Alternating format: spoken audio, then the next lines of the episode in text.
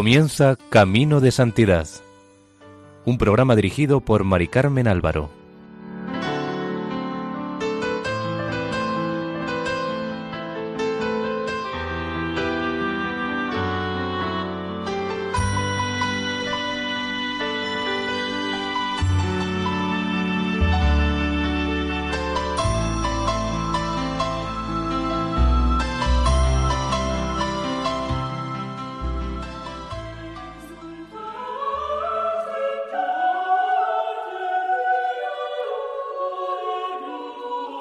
Bienvenidos al programa Camino de Santidad, realizado por el equipo de Radio María en Castellón, Nuestra Señora del Lledó. Les invitamos a escuchar el primer capítulo dedicado a San Claudio de la Colombier.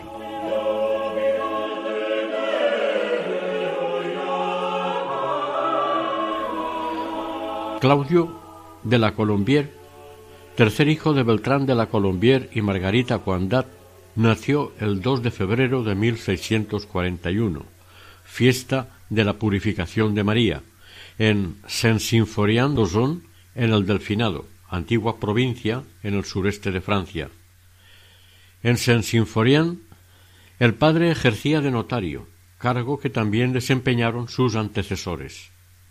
El matrimonio tuvo siete hijos, de los que sobrevivieron cinco, y formaron una familia esencialmente cristiana, como demuestra el hecho de que cuatro de sus hijos se consagraron al servicio de Dios. Humberto, el mayor, se casó y tuvo trece hijos, llegando a ser un miembro distinguido del Parlamento del Delfinado. De él decían los que lo conocían que era un monje que vivía en el mundo por su profunda fe católica. Los antepasados de Claudio pertenecían a una familia noble de Borgoña, cuyo apellido era God, y tomaron el nombre de la Colombier de una fortaleza que poseían cerca de Chalon. A partir de 1429, parte de la familia God consta que vivía en Saint-Symphorien d'Ozon, a donde se había exiliado por la devastación que hubo en toda la Borgoña provocada por los mercenarios que se dedicaron al pillaje durante bastantes años. La vida de San Claudio de la Colombier es una vida centrada en el corazón de Jesús. Fue un sacerdote jesuita que tuvo la gracia inmensa de ser el director espiritual de Santa Margarita María de Alacoque. Esta santa, como ya sabemos, es la que recibió de Jesús las revelaciones de su sagrado corazón, y le comunicó el deseo de ser amado y venerado por todos los hombres y que lo reciban en la comunión, especialmente los primeros viernes de mes. Asimismo, le pidió institución de una fiesta a su sagrado corazón.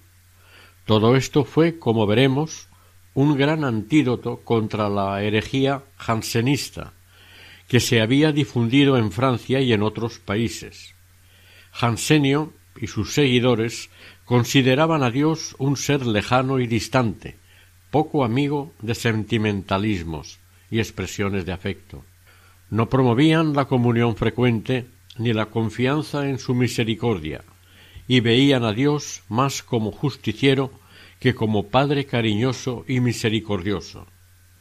Hoy nos parece normal la devoción al corazón de Jesús gracias a Santa Margarita María, y a San Claudio, ya que nos han dado a conocer de parte de Dios estas revelaciones que son los fundamentos de esta devoción. De San Claudio le dijo Jesús a Santa Margarita que para que le ayudara en su tarea le enviaría a su fiel servidor y perfecto amigo. Como veremos, Jesús tuvo motivos para decir esto de él. En 1650 la familia de la Colombier, se trasladó a vivir a la comuna de Vian, y este mismo año, cuando Claudio tenía nueve años, a mediados de octubre lo enviaron a estudiar gramática a Lyon, en la escuela de Nuestra Señora del Buen Suceso, dirigida por los padres jesuitas. Allí se distinguió por su inteligencia y piedad, y fue admitido en la congregación de María, donde aprendió a amar a la Virgen con todo su corazón, como lo demostrará a lo largo de su vida. A los diez años pasó a estudiar en el Colegio de la Trinidad en el mismo León, también regentado por los jesuitas. A los diez años tomó su primera comunión y a los trece fue confirmado. No se conoce la fecha exacta de ninguno de los dos acontecimientos. Aunque en Vian apenas había ocho mil habitantes, tenía más recursos para formar a la juventud que Saint-Symphorien, gracias al cuidado y vigilancia de los arzobispos de la familia de Villars, una verdadera dinastía desde 1575, que duró ciento veinte años. La diócesis de Vian se había librado casi por completo del calvinismo. En 1654, en el Colegio de la Trinidad, se encontró Claudio con dos religiosos que jugarían un papel importante en su vida el padre Juan Papón, prefecto de las clases de literatura y director de congregación, que sería su maestro de novicios, y el padre Francisco de la Ches, profesor de poesía, quien será su rector durante tres años y después su provincial, antes de convertirse en confesor de Luis XIV. En el otoño de 1658, con diecisiete años y medio, Claudio se decidió a entrar en el noviciado de los jesuitas. Había llegado el momento en que Dios, que lo llamaba, le mostraba que debería abandonar las alegrías y los gozos familiares. Ante esta perspectiva, Claudio temblaba de amor, pero también de temor.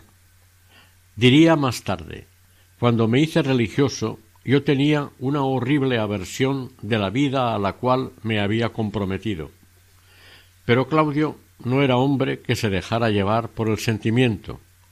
Sus luchas íntimas de adolescente le habían hecho entrever que la verdadera felicidad consiste en entregarse a Dios por amor. La despedida de sus padres y familiares tuvo lugar en la austeridad del sacrificio y el dolor de la separación. Claudio no volvería a Saint-Symphorien hasta veinte años después, para tratar de reponerse de su enfermedad. El 25 de octubre de 1658 se presentó junto con un amigo en el noviciado que los jesuitas tenían en Aviñón. Las dulzuras de la entrega no las sintió en aquel momento. Sin embargo, más tarde escribirá Jesucristo ha prometido el ciento por uno, y puedo decir que jamás he hecho algo que a cambio yo no haya recibido no el ciento por uno, sino mil veces más de lo que había dado. No hay notas espirituales que nos muestren los sentimientos íntimos del Claudio adolescente, pero es seguro que vista su reticencia y el esfuerzo que hizo para vencerse y entrar en la vida religiosa. Su vida interior debió estar mezclada de pruebas y alegrías, alternando con períodos de fe desnuda y de amor resplandeciente de luz, tal como será hasta su fin la existencia del santo. El padre Juan Papón, que era testigo de estos toques de la gracia, tenía puestas en él grandes esperanzas. Cuando en 1660 tuvo que dar cuenta al padre general Goswin Nickel de la situación del noviciado del que era responsable, el padre maestro dijo de Claudio Tiene talentos extraordinarios, un juicio poco común y una prudencia consumada. Su experiencia es bastante grande. En los estudios ha empezado bien. Lo creo apto para toda clase de ministerios. Finalmente anotó que era de salud delicada. Sobre el temperamento de su novicio se contentó con decir en latín suavis, es decir, encantador, amable, suave. En 1660, poco antes de la fiesta de San Lucas, fecha habitual del comienzo escolar, Claudio pasó del noviciado al colegio para hacer su tercer año de filosofía, el cual le era preciso para poder dedicarse a la enseñanza. Allí, el 20 de octubre, pronunciaría sus primeros votos. En este colegio, estudiando filosofía y dando clases, pasaría Claudio seis años. Su aplicación se vio coronada por el éxito, ya que sus superiores lo consideraron egregius in filosofía, eminente en filosofía. Apenas terminados sus exámenes de filosofía, le avisaron de su casa que su madre se moría. Fue a Vienne y la pudo ver, y ésta, antes de morir, le dijo Hijo mío, tú serás un santo religioso. La señora de la Colombière murió el 3 de agosto de 1661 y el párroco de Vienne no dudó en darle sepultura en la misma iglesia, como se acostumbraba entonces por su buena vida cristiana. En 1661 Claudio fue nombrado profesor de gramática durante cuatro años y estuvo además un año de profesor de humanidades. En 1665 dio el discurso inaugural con que por San Lucas daban comienzo las clases. El año siguiente, el joven La Colombier fue elegido de entre todos los religiosos del colegio, incluidos los sacerdotes, para hacer una predicación de pompa, en la que el buen nombre de los jesuitas y la glorificación de un santo estaban comprometidas. En 1666, Aviñón celebró la canonización de San Francisco de Sales junto con los dos monasterios de visitandinas o salesas que había en la ciudad. Para ello los más ilustres oradores de la región y sabios doctores en teología fueron invitados a cantar las alabanzas del nuevo santo. En la capilla del primer monasterio toda radiante de luces y flores, se oyó sucesivamente durante ocho días al archidiácono, al gran vicario de Orange, al prior de los carmelitas y otros tres grandes predicadores, además de dos famosos de la Compañía de Jesús.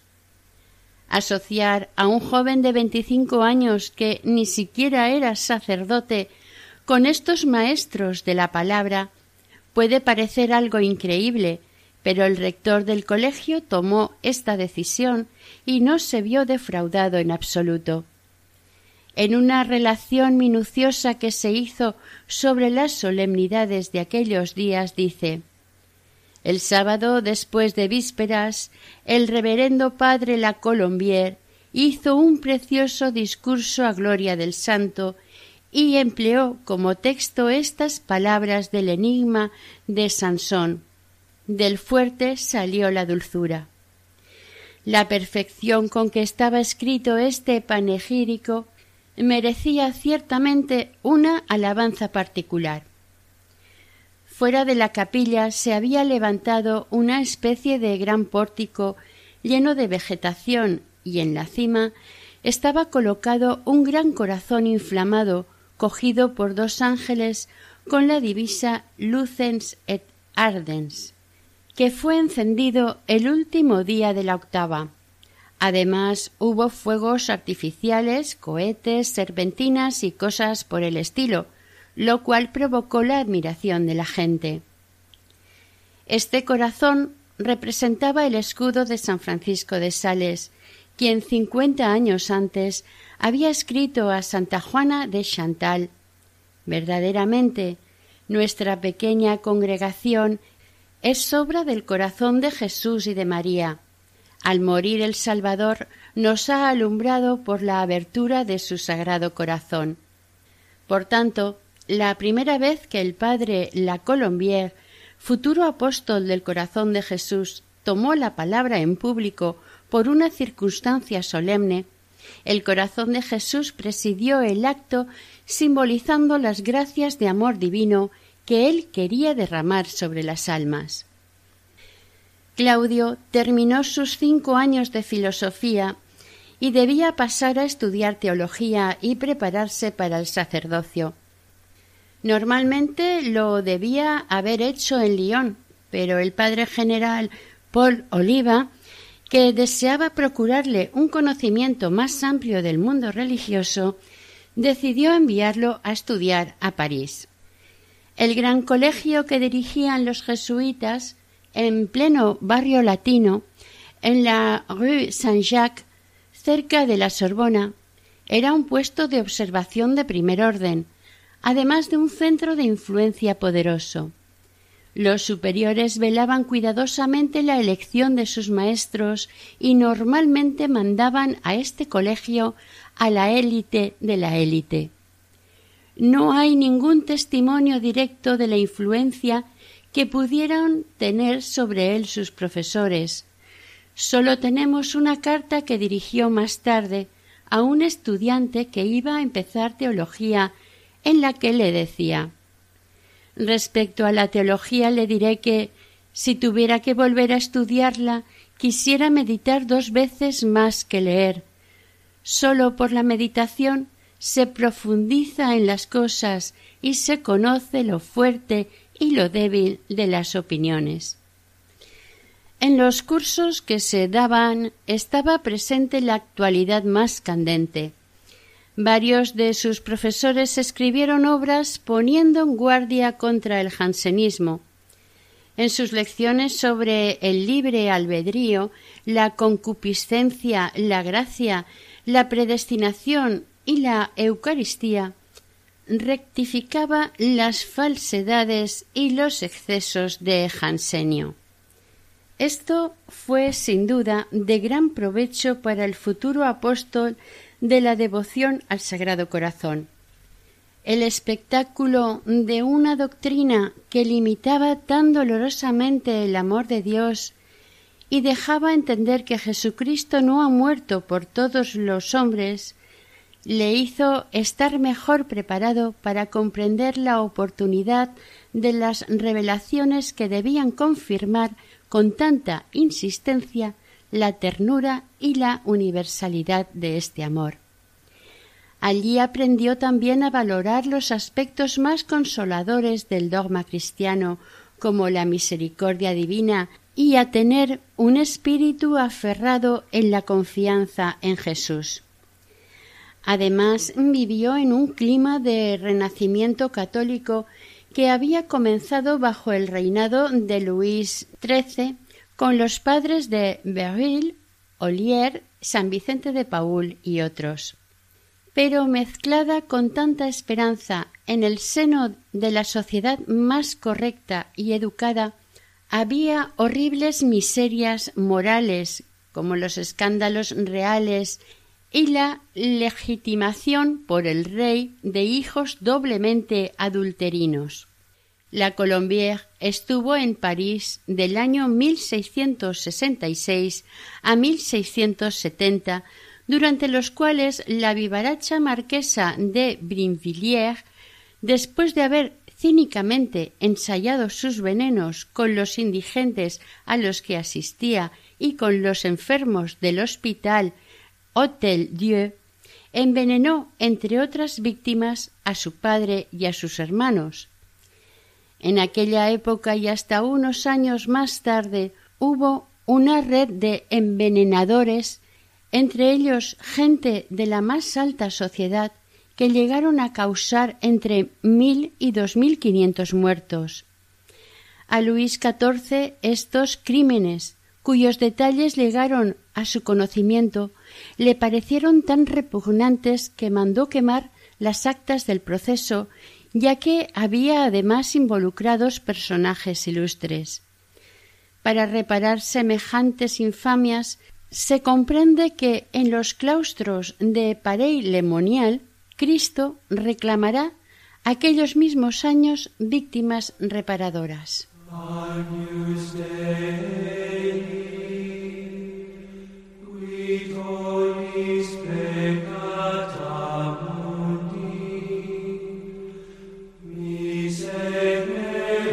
Amen.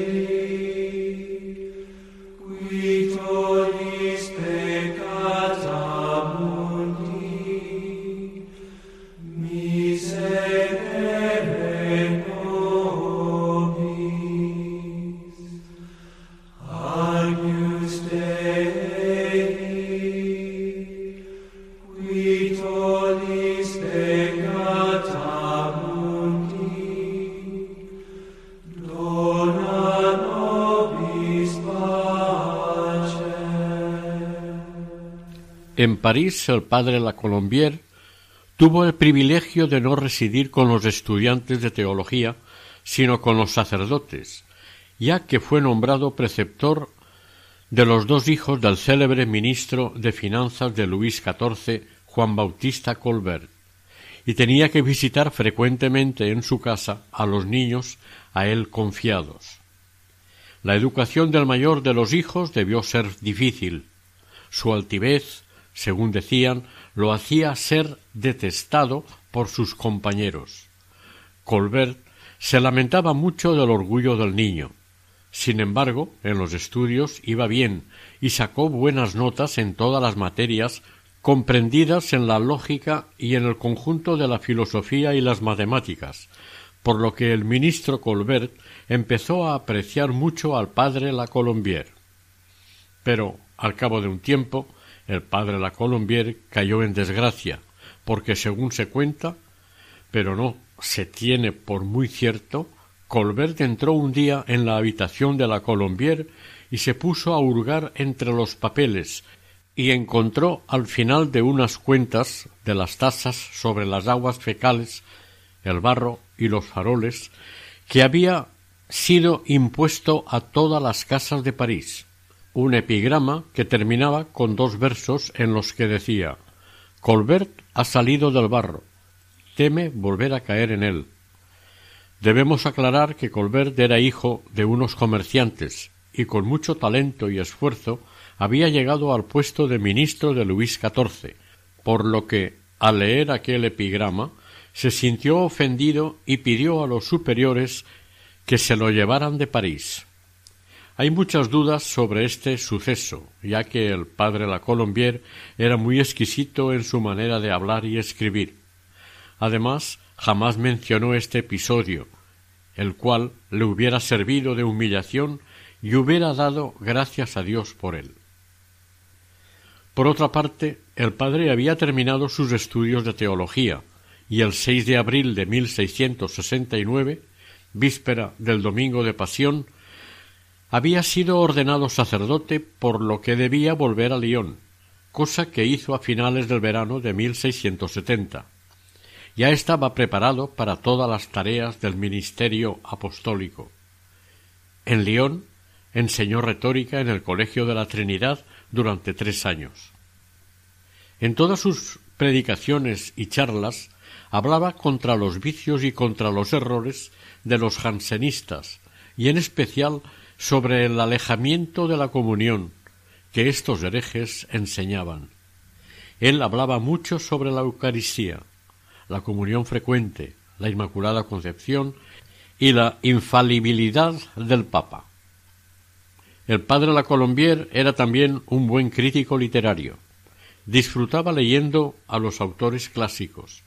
Además, era un humanista con muy buen gusto, pero no utilizó sus dones para la crítica, al menos por escrito ni para el gran público, sino que estos dones los utilizó para la enseñanza literaria que dio en el Colegio de la Trinidad. Sus alumnos de retórica pudieron disfrutar de ellos durante tres años. Tenía ideas avanzadas sobre la educación. Decía que lo mismo en los alumnos mayores de los que se ocupó en las clases de retórica como en los pequeños que trataba en la congregación de los santos ángeles, constató con dolor que los padres destruían demasiado a menudo con su manera de hablar y de actuar, las enseñanzas que se le daban fuera de casa. Dijo al respecto No es sorprendente que padres cristianos no propongan a los hijos más que motivos humanos para animarlos a hacer lo que se les pide y que todo tienda a alimentar el lujo y la ambición? Se les dice Este hombre, que era de baja condición, ha llegado a los cargos más altos, ha adquirido grandes riquezas, se ha casado con una mujer muy adinerada, ha construido una casa magnífica. Jamás se piensa en mostrarles como modelos más que a las personas que tienen un rango considerable en el mundo. No se les cultiva nada la amistad con los que reinan en el cielo. En 1673, el rector padre de la Ches, le ordenó dedicarse a la predicación y dejar las clases. Se convirtió en el predicador de la iglesia del Colegio de la Trinidad. Predicó tanto allí como en parroquias de León y sus alrededores, y lo hizo con tanto fruto que el padre Raviñón lo llamó el rey de los predicadores. En León fundó varias asociaciones religiosas. Una, la Congregación de la Asunción, a la cual pertenecían las personas más notables de la ciudad, y otras dos congregaciones para artesanos bajo el título de la Purificación y de la Natividad de Nuestra Señora. Después de ser predicador oficial durante un año, en 1674 pasó al Colegio de San José de León para hacer el retiro anual de la tercera probación. Este año es para todos los jesuitas un año de reflexión y de repaso de la vida pasada para prepararse a dar un paso definitivo y hacer sus votos solemnes. Se comienza con un mes entero en completo silencio haciendo los ejercicios espirituales de San Ignacio de Loyola, su fundador. El padre La Colombier lo comenzó en octubre de 1674 junto con otros compañeros, y se obligó desde el principio a escribir unos apuntes llamados Retiro Espiritual o Diario Espiritual, para que el instructor de los ejercicios lo pudiera dirigir mejor y de paso conservar para más tarde el recuerdo de las luces que hubiera recibido y las resoluciones que hubiera tomado. Son páginas preciosas, que nos permiten penetrar en lo más íntimo de su alma y de las cuales extraemos algunos párrafos. Celebraré misa todos los días. He aquí mi esperanza y mi único recurso. He recibido muchas gracias de Dios y he sentido sensiblemente los efectos de este pan de los ángeles. Entre mis devociones a la Santísima Virgen he resuelto no pedir nada a Dios en ninguna oración que no sea por intercesión de María.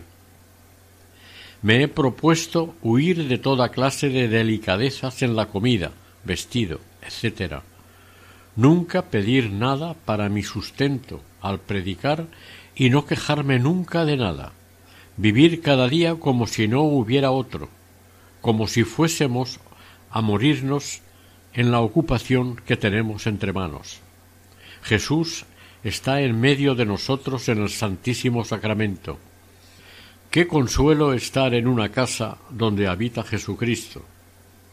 Hagamos a menudo muchos actos de fe, digamos con frecuencia Dios me mira, aquí está presente.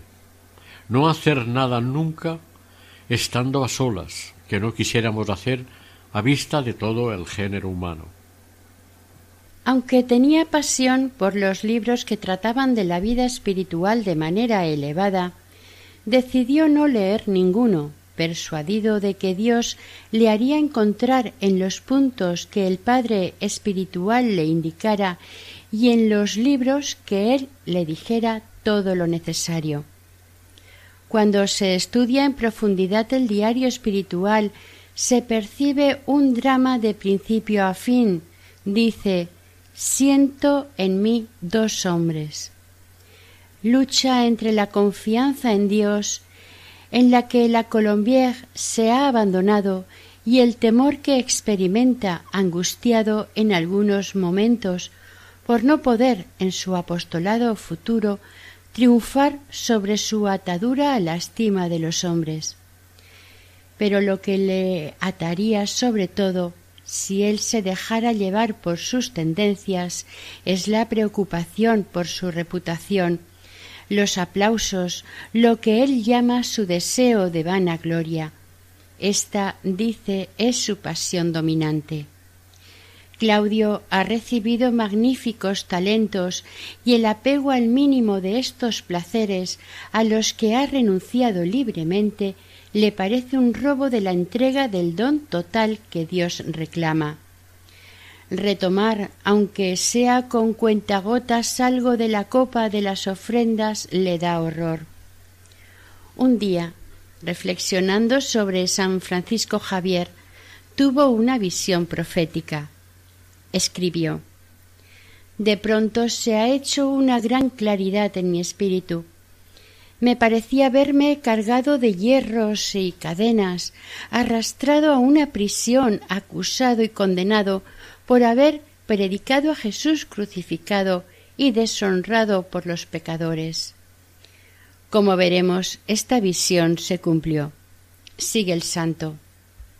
Qué dicha para mí si a la hora de la muerte pudiera decir a Jesucristo Vos habéis derramado vuestra sangre por la salvación de los pecadores, y yo he impedido que para tal y tal no resultara inútil. Pero, ¿qué diré yo mismo si pensando en convertir a otros no me convierto a mí mismo? ¿Acaso trabajaré para poblar el paraíso e iré yo a llenar el infierno? No, Dios mío, vos sois muy bueno, me ayudaréis a salvarme, me fortificaréis en los trabajos con los que quiero merecer el paraíso. ¿Debo morir acaso por mano del verdugo? ¿Debo ser deshonrado por alguna calumnia? Aquí todo mi cuerpo se horroriza y me siento sobrecogido de terror. ¿Me juzgará Dios digno de sufrir algo notable por su honor y su gloria? No veo la más mínima apariencia, pero si Dios me hiciera honor, abrazaría de todo corazón cualquier cosa, prisiones, calumnias, oprobios, desprecios, enfermedades, todo lo que sea de su gusto. Un día de los ejercicios renovó su consagración al corazón de Jesús con estas palabras. En reparación de tantos ultrajes y de tan crueles ingratitudes, oh adorable y amable corazón de Jesús, y para evitar en cuanto de mí dependa el caer en semejante desgracia, yo os ofrezco mi corazón con todos los sentimientos de que es capaz. Yo me entrego enteramente a vos. Y desde este momento protesto sinceramente que deseo olvidarme de mí mismo y de todo lo que pueda tener relación conmigo para remover el obstáculo que pudiera impedirme la entrada en ese divino corazón que tenéis la bondad de abrirme y donde deseo entrar para vivir y morir en él, con vuestros más fieles servidores, penetrado enteramente y abrasado de vuestro amor. Ofrezco a este corazón todo el mérito, toda la satisfacción de todas las misas, de todas las oraciones, de todos los actos de mortificación, de todas las prácticas religiosas, de todos los actos de celo, de humildad, de obediencia y de todas las demás virtudes que practicare hasta el último instante de mi vida. No sólo entrego todo esto para honrar al corazón de Jesús y sus admirables virtudes, sino que también le pido humildemente que acepte la completa donación que le hago y disponga de ella de la manera que más le agrade y a favor de quien le plazca y como ya tengo cedido a las santas almas que están en el purgatorio todo lo que hay en mis acciones capaz de satisfacer a la divina justicia, deseo que éste les sea distribuido según el beneplácito del corazón de Jesús. Esto no impedirá que yo cumpla con las obligaciones que tengo de celebrar misa y orar por ciertas intenciones prescritas por la obediencia, ni que ofrezca por caridad misas a personas pobres o a mis hermanos y amigos que podrían pedírmelas. Pero como entonces me he de servir de un bien que ya no me pertenecerá, quiero, como es justo, que la obediencia, la caridad y las demás virtudes que en estas ocasiones practicare sean todas del corazón de Jesús, del cual habré tomado con qué ejercitar estas virtudes, las cuales, por consiguiente, le pertenecerán a él sin reserva.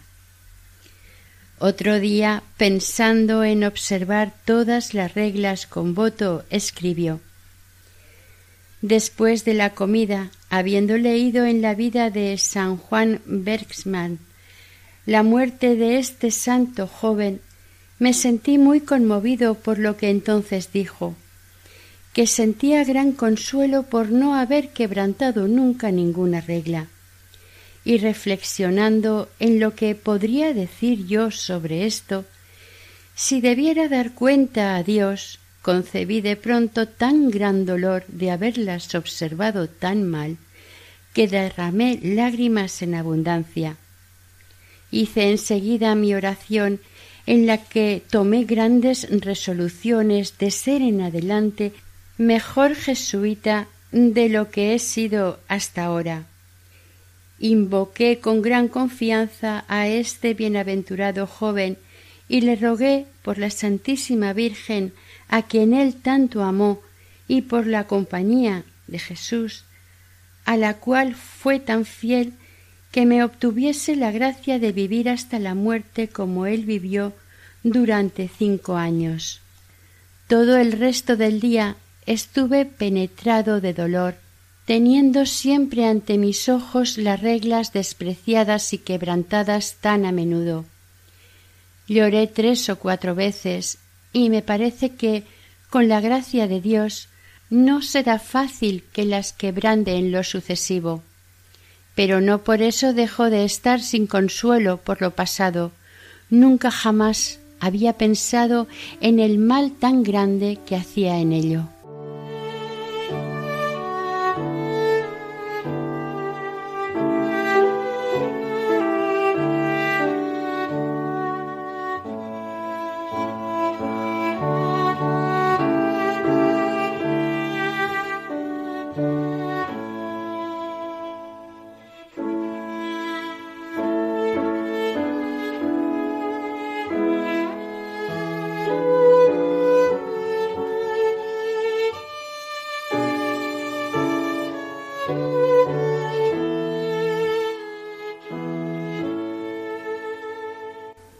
Durante la segunda semana de los ejercicios anotó Me parece que jamás me he conocido tan bien.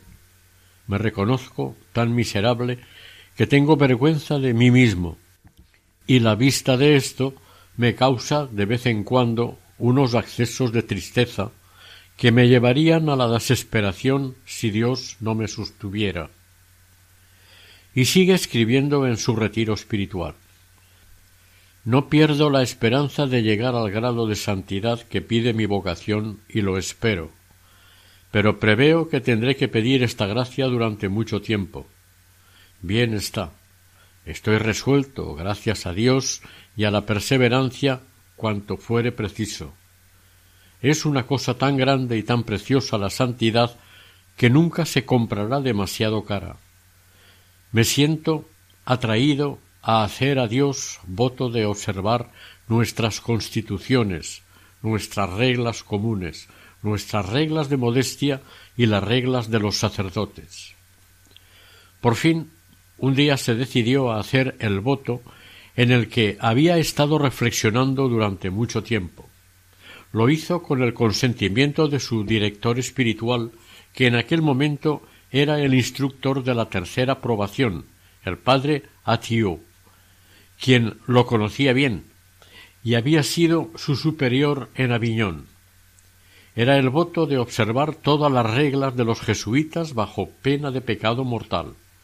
Lo hizo el 21 de noviembre de 1674. Él mismo decía que este voto no turbó su espíritu, sino que al contrario le dio una gran libertad de espíritu y ánimo para ser santo prometió una estricta observancia de todos sus actos de la jornada, no sólo de sus deberes de piedad para con Dios, sino para el apostolado y la caridad hacia el prójimo, la sumisión a los superiores, la penitencia y la mortificación de los sentidos. El voto no fue sólo por sobre actos determinados o prácticas especiales, sino también sobre las tendencias generales de perfección, concernientes a la humildad, la abnegación en todas las cosas, la renuncia a todo afecto natural, la pureza de intención. Por eso pudo escribir Dios mío, quiero hacerme santo entre tú y yo. Hay que ser santos para hacer santos a los demás, y mis defectos considerables me hacen ver cuán lejos estoy de la santidad. Señor, hazme santo y no escatimes nada para hacerme bueno, porque quiero serlo, cueste lo que cueste. Para prevenir las dudas posibles que le hubieran podido surgir, escribió Dios, que ha inspirado nuestras reglas a San Ignacio, ha pretendido que fueran observadas, por tanto no es imposible cumplirlas. Así pues, el voto, lejos de hacer su cumplimiento más difícil, por el contrario, lo facilita, no sólo porque aleja las tentaciones por el miedo a cometer un pecado mortal, sino porque compromete a Dios a dar mayores socorros. Y más tarde escribió Me parece oír a Dios en el fondo de mi corazón que, repasando todas las virtudes, me hacía ver claramente que yo no tenía ninguna. Le he rogado insistentemente que me conserve siempre esta luz. Los ejercicios los terminó con esta máxima de gran altura, a la vez acto de amor y consigna de hechos. Al precio que sea, es preciso que Dios esté contento. El conocimiento despiadado que el Espíritu Santo dio a la Colombier de su inclinación a la vanagloria lo llevó a esta primera conclusión que le hizo decidirse a huir de los aplausos del mundo para ansiar la oscuridad de una vida escondida. Este conocimiento tuvo un segundo resultado, aún más importante. Le proporcionó un apoyo a su teología de la confianza.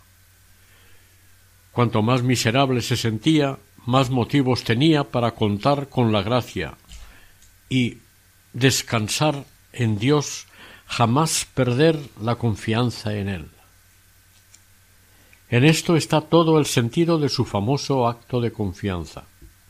Así pues, en estos ejercicios de treinta días que hizo nuestro santo, si en ellos no alcanzó la cima de la perfección, al menos lo prepararon. Las obligaciones y votos que se impuso además son lazos de amor que le liberaron de toda mala tendencia para atarlo a Dios y abrirse a la alegría. Pero no por tomar aquellas resoluciones sinceras y firmes dejó de tener que luchar.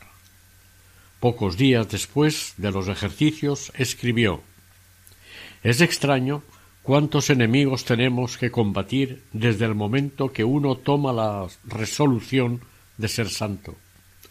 Parece que todo se desencadena, el demonio con sus artimañas y el mundo con sus atracciones, e incluso entre los muros bien cerrados del tercer año, en la tranquilidad ideal de la península de Aenei, en el centro de León. Si Dios os visita hay que temer a la vanidad. Si se retira, la timidez y la desesperación pueden seguir al mayor de los fervores. Hay que temer la indiscreción en el fervor, y siempre el amor propio.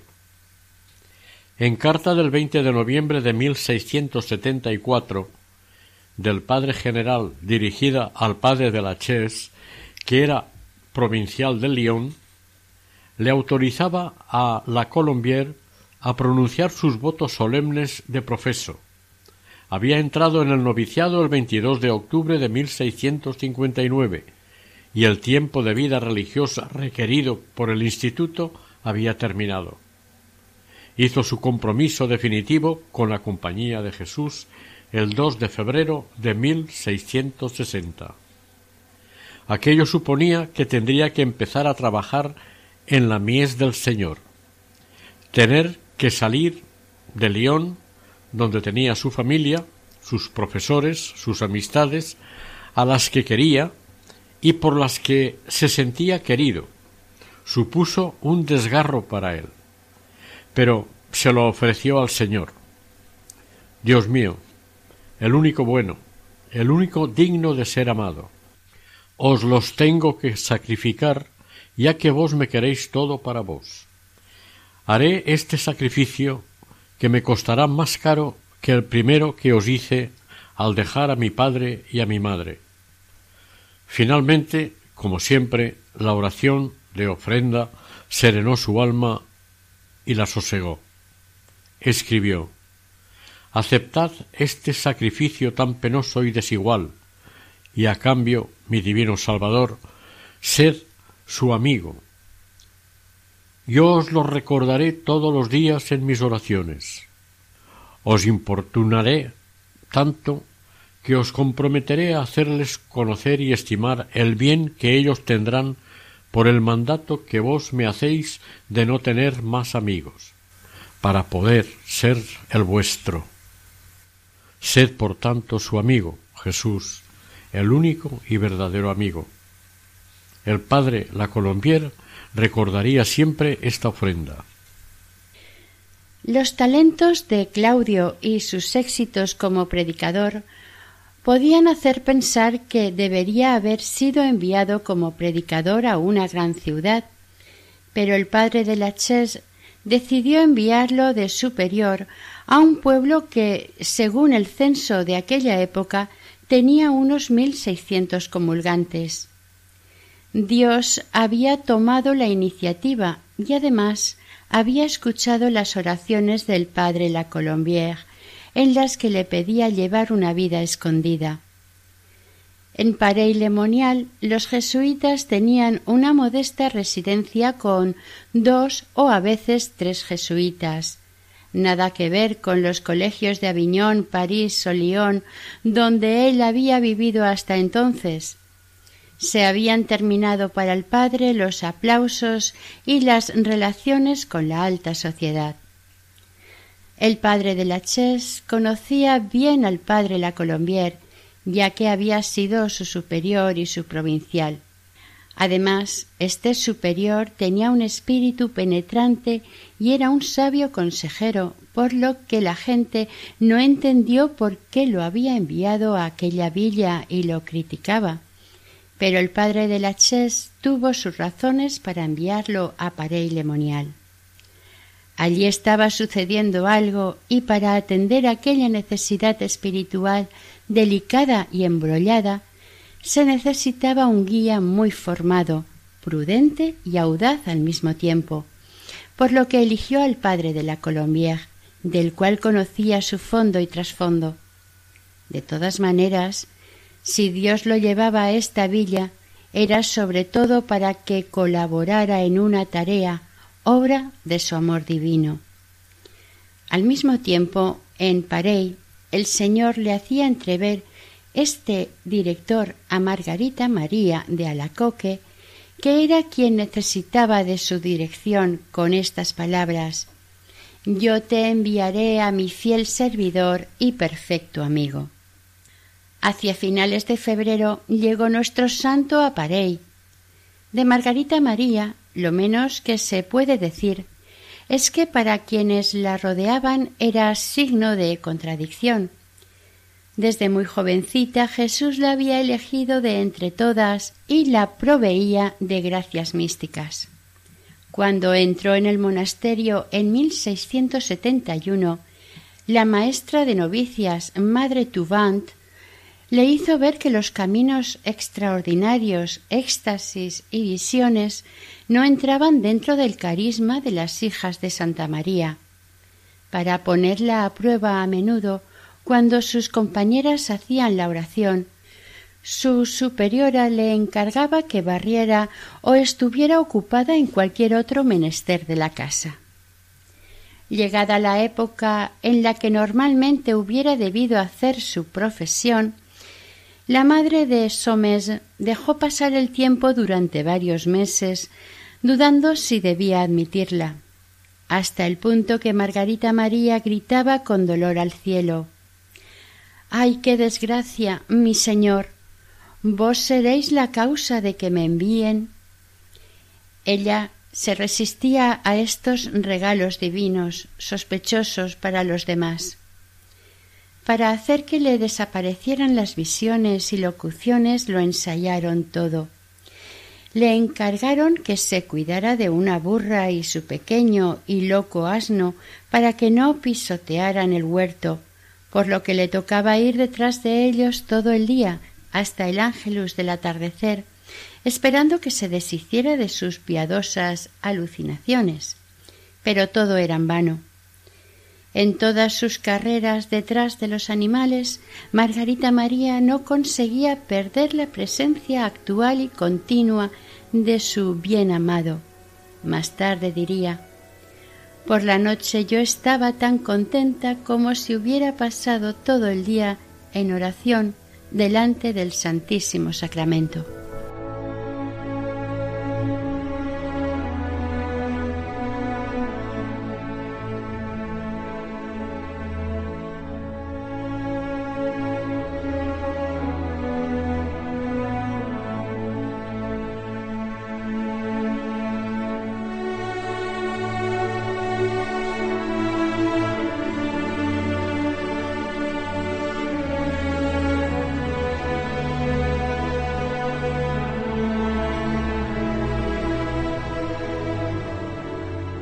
Oración.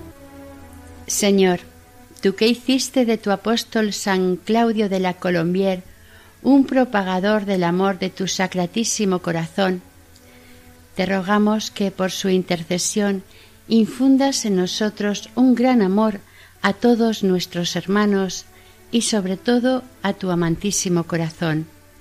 Que nosotros sepamos propagar la devoción a este corazón que tanto ama a los hombres y a cambio no recibe más que abandono y desprecios. Te lo pedimos a ti que vives y reinas por los siglos de los siglos. Amén.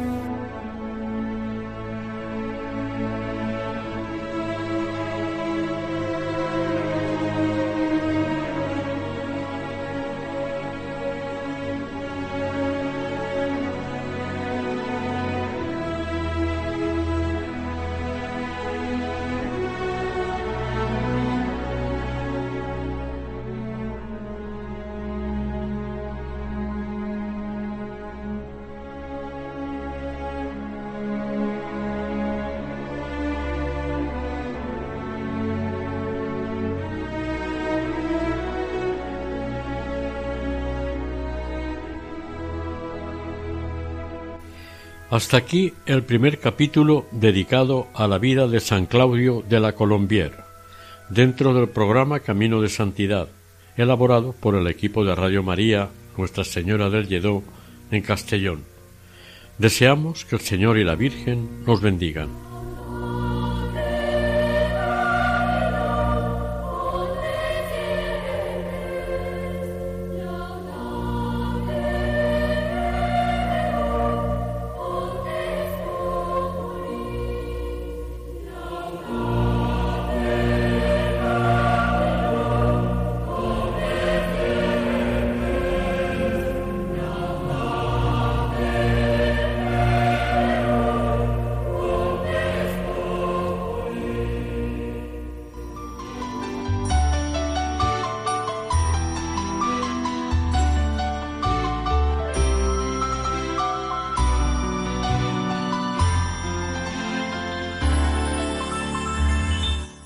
Camino de Santidad.